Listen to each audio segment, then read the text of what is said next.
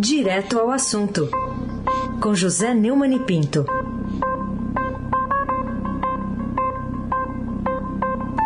Neumani, bom dia. Bom dia de volta.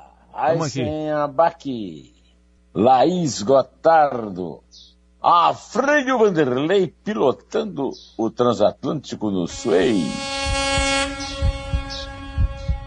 Moacir Biasi, Clã Bonfim, Emanuel, Alice Isadora. Bom dia, melhor ouvinte, ouvinte da Rádio Eldorado, 107.3 FM. Raisen Abaki, o tríplice coroado, o tricampeão da Libertadores. Vamos lá, agora só vai ter Portugal aqui no Brasil, é, de técnico. O, o Neumann, vamos começar falando, já que a gente está falando de emprego para técnicos portugueses, o, o, desemprego recuou, mas a renda é a menor desde 2012, como mostra uma manchete do Estadão deste dia 29 de dezembro. O que, que tem de informação da realidade brasileira nessa conjunção de uma boa e de uma má notícia? É, a boa notícia é uma boa notícia, porque o mercado de trabalho absorveu mais de 3 milhões de trabalhadores no trimestre, encerrado em outubro, entre formais e informais, reduzindo a taxa de desemprego a 12,1%, que é uma taxa altíssima, vamos dizer. É uma taxa altíssima, principalmente num país de pobres como é o Brasil. Mas a renda média do trabalho desceu ao pior nível da série histórica da Pesquisa Nacional por Amostras de Domicílios Contínuos, a PNAD Contínuo, iniciada em 2012 pelo Instituto Brasileiro eh, de Geografia e Estatística. E aí vem a tragédia, uma tragédia maior, porque o número de empregados é, felizmente, maior, mas o rendimento médio dos trabalhadores ocupados teve uma queda de 4,6% em apenas um trimestre. Não é uma queda pequena. 117 reais a menos em relação ao recebido no trimestre encerrado em julho. Em relação ao trimestre encerrado em outubro do ano passado, a renda média encolheu 11,1%, R$ 307 reais a menos para o piso histórico de 2.449 reais por mês. Ou seja, há mais pessoas trabalhando, mas o salário está cada vez mais baixo seja pela forte concorrência pelas vagas que surgem, seja pela inflação elevada que corrói o poder aquisitivo dos brasileiros que possuem qualquer tipo de remuneração. Eu quero lembrar que na ótima entrevista que me deu, o economista Cláudio Porto, é, da Macroplan, já tinha alertado para o fato de que todos, todos os brasileiros de todas as faixas de renda empobreceram de 2012 para cá. E, e isso foi confirmado pelo, pelo Instituto Brasileiro de Geografia e Estatística e pelo eh, Instituto Brasileiro de Economia da Fundação Getúlio Vargas, aqui no blog do Neumann, no, no Estadão e no canal do José Neumann Pinto no YouTube, nós lidamos com a verdade, mesmo que ela seja dramática. Não caímos em fake news. Ah, esse aqui, o craque Bom, hoje na editoria de política também, uma das principais notícias é que a maioria dos presidenciáveis diz que é contra a, a reeleição. Então o que está faltando, Neumann? É, conforme o levantamento realizado pelo Estadão, Sérgio Moro, do Podemos, Ciro Gomes, do PDT, João Dória, do PSDB, Simone Tebet, do MDB, Alessandro Vieira, do Cidadania e Luiz Felipe Dávila, do Novo, defendem um único mandato para o chefe do Poder Executivo é, o número de presidenciáveis contrários à eleição cresceu em relação à última eleição. Em 2018, só três dos 13 candidatos declararam ser contrários. Entre eles estava o Bolsonaro, que ganhou a eleição, mas agora disse que condicionou esse seu, essa sua contrariedade, né, o não apoio, a uma reforma política.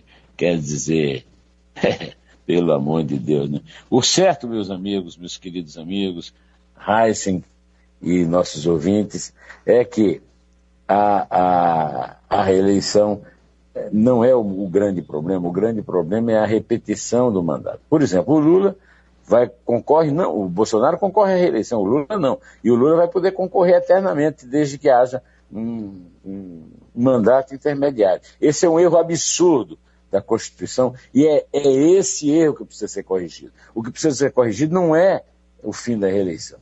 O que precisa ser corrigido é o fim de qualquer man terceiro mandato possível. É um absurdo, é, um, é, é uma legislação de república bananeira. Raíssen Abac, o craque. Bom, a gente fala agora também sobre a pandemia. Tem aquele ataque hacker que o Ministério da Saúde diz ter sofrido lá em 10 de dezembro, ainda tem impacto. E nesse apagão de dados oficiais hoje, o Estadão relata que os laboratórios veem alta de casos de Covid. O que, que dá para dizer dessa notícia? Aliás, dessas notícias, né, Neumann? O apagão e a alta dos casos.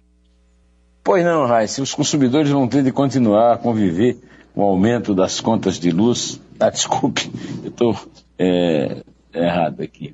É, em meio ao apagão de dados do Ministério da Saúde, que sofreu ataque hacker este mês, farmácias e laboratórios têm identificado alta de casos de Covid-19 e de influenza, a gripe né, comum, é, nos últimos dias. Com o avanço da variante Omicron do, no coronavírus, é, mais contagiosa, a falta de monitoramento mais preciso preocupa os especialistas nas redes sociais, entre pessoas públicas como Caetano Veloso, Chico César e o vereador Eduardo Suplicy do PT, também aparece uma sequência de relatos. É, é muito grave porque a, a desídia, a falta de empatia, o desinteresse, a canalice desse desgoverno promoveu também uma desvacinação generalizada, inclusive da influenza. E, e parece que os, os, sintomas da influenza são muito semelhantes ao do Omicron. Né? Então fica difícil saber quem é que está é, sendo internado por Omicron da Covid quem está sendo internado por é, influenza, pela gripe comum. É, o responsável por tudo isso é um desgoverno é, que realmente é, é, o pior da história, o pior da história disparado. Aí sem abaque, o craque. Vamos falar então agora da conta de luz, porque deve subir menos com socorro de 15 bilhões de reais ao setor elétrico. Então você deixa de pagar como consumidor, paga como contribuinte. É, é assim que fecha a conta? Sim, senhor, senhor Reis, você acerta brilhantemente. Na mosca, como se diz nos clubes de tiro. Os consumidores vão ter de continuar a conviver com o aumento das contas de luz de 2022, mas o socorro financeiro bilionário, diz o Estadão, ao setor elétrico estruturado pelo desgoverno Bolsonaro deve evitar um tarifaço no ano em que o presidente pretende disputar a reeleição. E é isso, é isso que rege todos os atos do desgoverno de Bolsonaro. O reajuste médio das tarifas estava estimado em 21%, pode cair para 9,14%, a depender do valor da operação financeira. De qualquer maneira, a, aumenta o, o dispêndio, o gasto do, do, do pagador de impostos, do cidadão, do povo brasileiro na conta de luz. Esse é um documento oficial da Agência Nacional de Energia Elétrica, ANEEL, encaminhado ao Ministério de Minas e Energia. O Estadão teve acesso a esse documento. Apesar de evitar uma explosão nas contas de luz em 2022, a fatura chegará no futuro, já que o empréstimo vai ser diluído nas tarifas ao longo dos próximos anos e terá incidência de juros elevados. É a aposta no futuro sinistro é, feita por Jair Bolsonaro e todos nós só podemos ficar aqui torcendo e rezando para que ele não permaneça no governo e para que um novo presidente é, comece a sanar os, é, problemas da demolição que ele é, empreendeu no Estado brasileiro. Aí sem abaque. Aí sem abaque, vocês já sabem, é o cara. Vamos lá, Neumann. Queria pedir para você compartilhar agora com o ouvinte da Eldorado o, o seu artigo que está no blog, blog do Neumann, é Natal falso, afeição de Herodes, mas a foto que está aqui é de Jair Bolsonaro e Michele Bolsonaro. É, a foto que poderia estar também seria do é, Jair Bolsonaro, ou Jair Bolsorodes, com, ao lado de, é, de, de Marcelo Queirodes. Né? E no meu, nesse artigo que você citou, o, a linha fina é no Natal presidencial, Michele fala em confraternização, mas Bolsonaro pratica com fervor a polarização, a perseguição e o ódio, extremados no infanticídio de Queiroga, a feição do rei da Judéia. O meu amigo Dionísio da Silva me consertou, dizendo que, na verdade, o infanticida não foi o rei Herodes, o grande, na verdade não era grande coisa nenhuma, era o empregadinho dos romanos, mas sim o Herodes Antipas, o seu sucessor. Né? tudo bem, está corrigido aqui.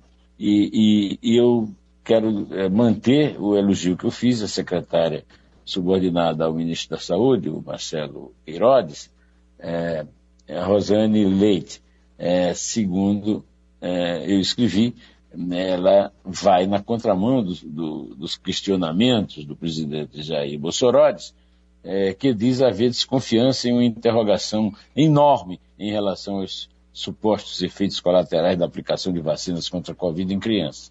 Neste Natal, que em vez do Deus bebê acende ao altar o reizinho da troça, é conforta saber que ainda há gente honesta e mentalmente sã com o poder de assinar uma nota de fato técnica é, em Brasília. É, isso aí.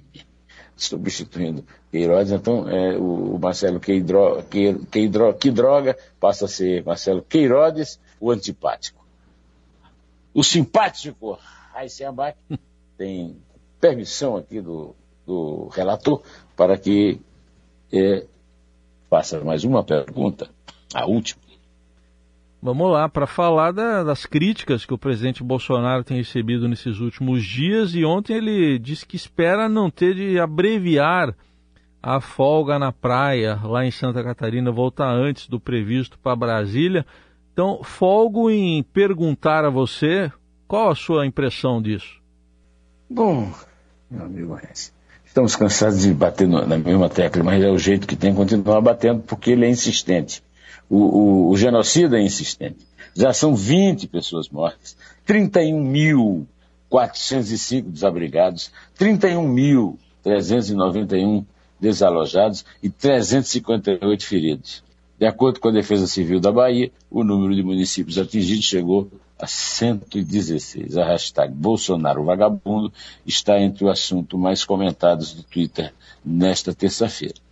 É, o, os bolsonaristas têm escrito muito ferozmente, inclusive para mim, é, que o descanso do presidente na companhia de Michele, dessa vez viajou com ele, né?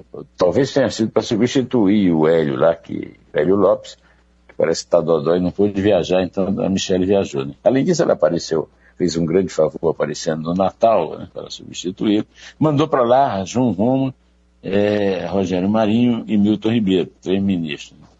E o, o Técio Arnaldo, é, o Técio, Técio Arnaldo Tomás compartilhou nas redes sociais notícias de 2010, quando Lula é, também teria enviado ministros para as enchentes de Angra do Reis, é, em vez de comparecer pessoalmente. Eu quero lembrar que em 2010, e, e o Reis pode testemunhar, eu falei tudo que eu, que eu falei do Bolsonaro com essas suas viagens à praia, do Lula, como falei depois da Dilma por mesmo, pelo mesmo motivo.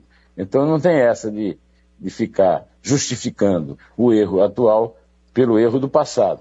É, se isso ajudasse a derrotar o Lula na eleição de 2022, eu só espero que o vencedor, não sendo ele, também não seja o Jair Bolsonaro, se for ser julgado pela sua indiferença em relação a todas essas pessoas que eu citei aqui.